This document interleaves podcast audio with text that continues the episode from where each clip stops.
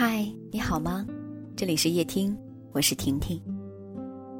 负面情绪常被叫做情绪垃圾，因为承受、处理别人的负面情绪真的很消耗人，所以我们会本能性的想远离那些负能量的人。面对别人负面情绪，最好的方式当然是离他远远的，眼不见心不烦。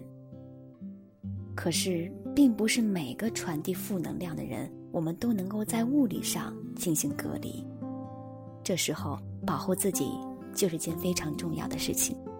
怎么保护呢？划清界限。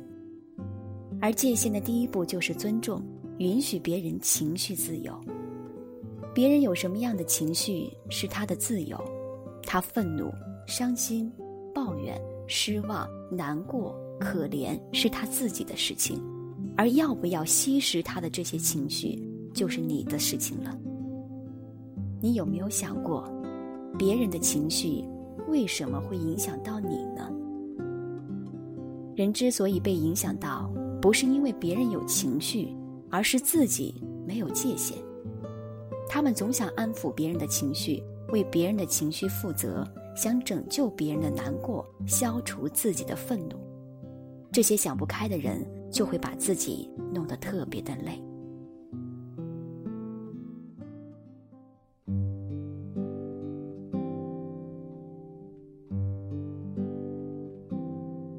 晶晶觉得育儿很痛苦，有一次跟儿子约好了玩游戏一个小时，然而一个小时之后，儿子要求加时十分钟打完这一局。晶晶当时出于宽容和理解同意了，可是十分钟之后。儿子依然拒绝交出手机，晶晶这个时候就有意见了，不是说好了一个小时，而且还宽容了你十分钟吗？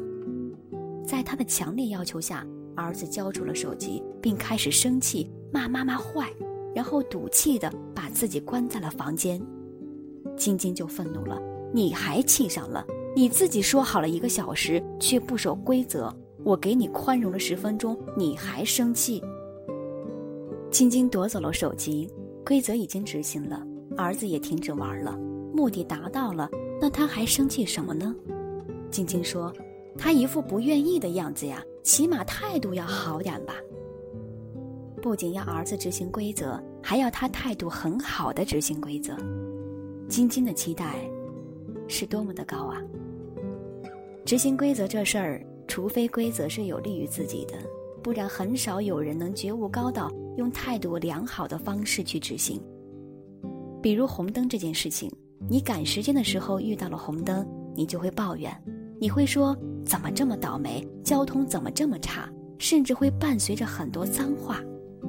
可是你还是会执行规则，踩刹车，乖乖地停在红灯面前，无论你多么不愿意。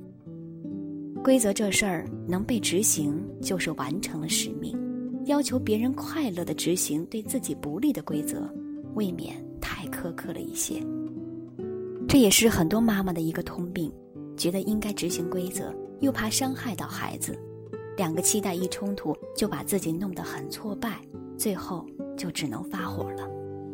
其实背后是他们想为孩子的情绪负责。可可觉得和妈妈相处的很痛苦。妈妈总是一副可怜的样子，我就是砸锅卖铁也要供你上学。可可说不用，我有奖学金。妈妈会做一桌子饭，说我都是吃你剩下的饭。可可说那你先吃呀，妈妈又会拒绝。可可觉得妈妈总是一副可怜的样子，实在受不了，自己努力的听她诉苦，但真的听不下去。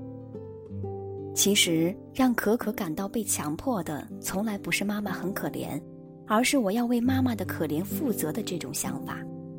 可怜感就是妈妈的情绪，可可可看不下去，觉得内疚，觉得自己应该帮助妈妈，可是她又没有这个能力，所以就对妈妈很愤怒。可可的理性告诉她应该帮助妈妈消化情绪，可身体又不想，这种挫败和冲突让她愤怒了。你为什么要让我有这种挫败感呢？拯救父母的情绪，这个难度，不知道能有多大来形容。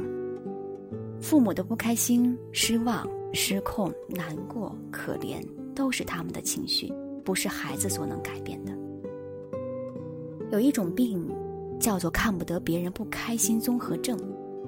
症状是看到别人不开心就会有压力、有内疚，总觉得自己有责任。如果是自己的原因导致的，内疚会更重。内疚的时候就想做点什么消除别人的不开心，来缓解自己的压力，要么就是牺牲自己去满足对方的事，要么就是压抑自己的需求，不再刺激他，要么就干脆愤怒的要求对方不要有要求。可是。为什么会内疚呢？因为你有情绪，我却不管你，就代表了我是个坏人。坏人的感觉让我内疚。我的理性告诉我我应该管你，但是我的身体却告诉我我不想管你。这种感觉很撕裂，我就只好用愤怒或牺牲来阻止你有情绪了。你不要对我有需求，不要可怜，不要哭，不要生气。如果你没有这些情绪，我就既不是坏人，也不用安抚你了，我也就不用那么累了。对于孩子、父母、朋友来说，尊重他们是独立的人、有自主能力的人，也是真正的爱。相信他们有能力选择好自己的情绪，更有能力为自己的情绪负责，也是真正的信任。那么。我们到底要不要管他人的情绪呢？我觉得这个事情取决于你自己，管到什么程度也是你自己的选择。但你要知道，负责的越多，越伟大，也就越累。今天的夜听就分享到这里，我是婷婷，晚安。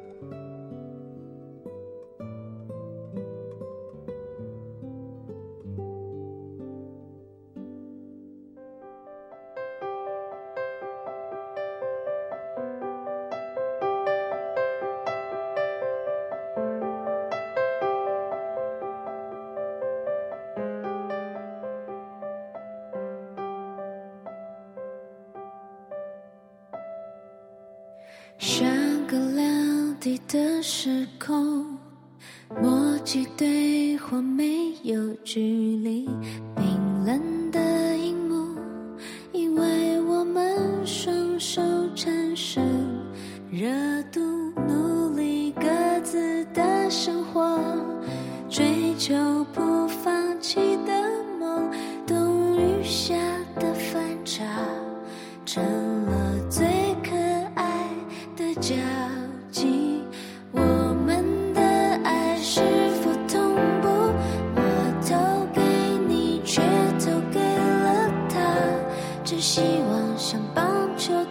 后，会回到我这儿啊。我们的爱没有同步，你给的暗号已告诉我，这个手势代表了一辈子的朋友。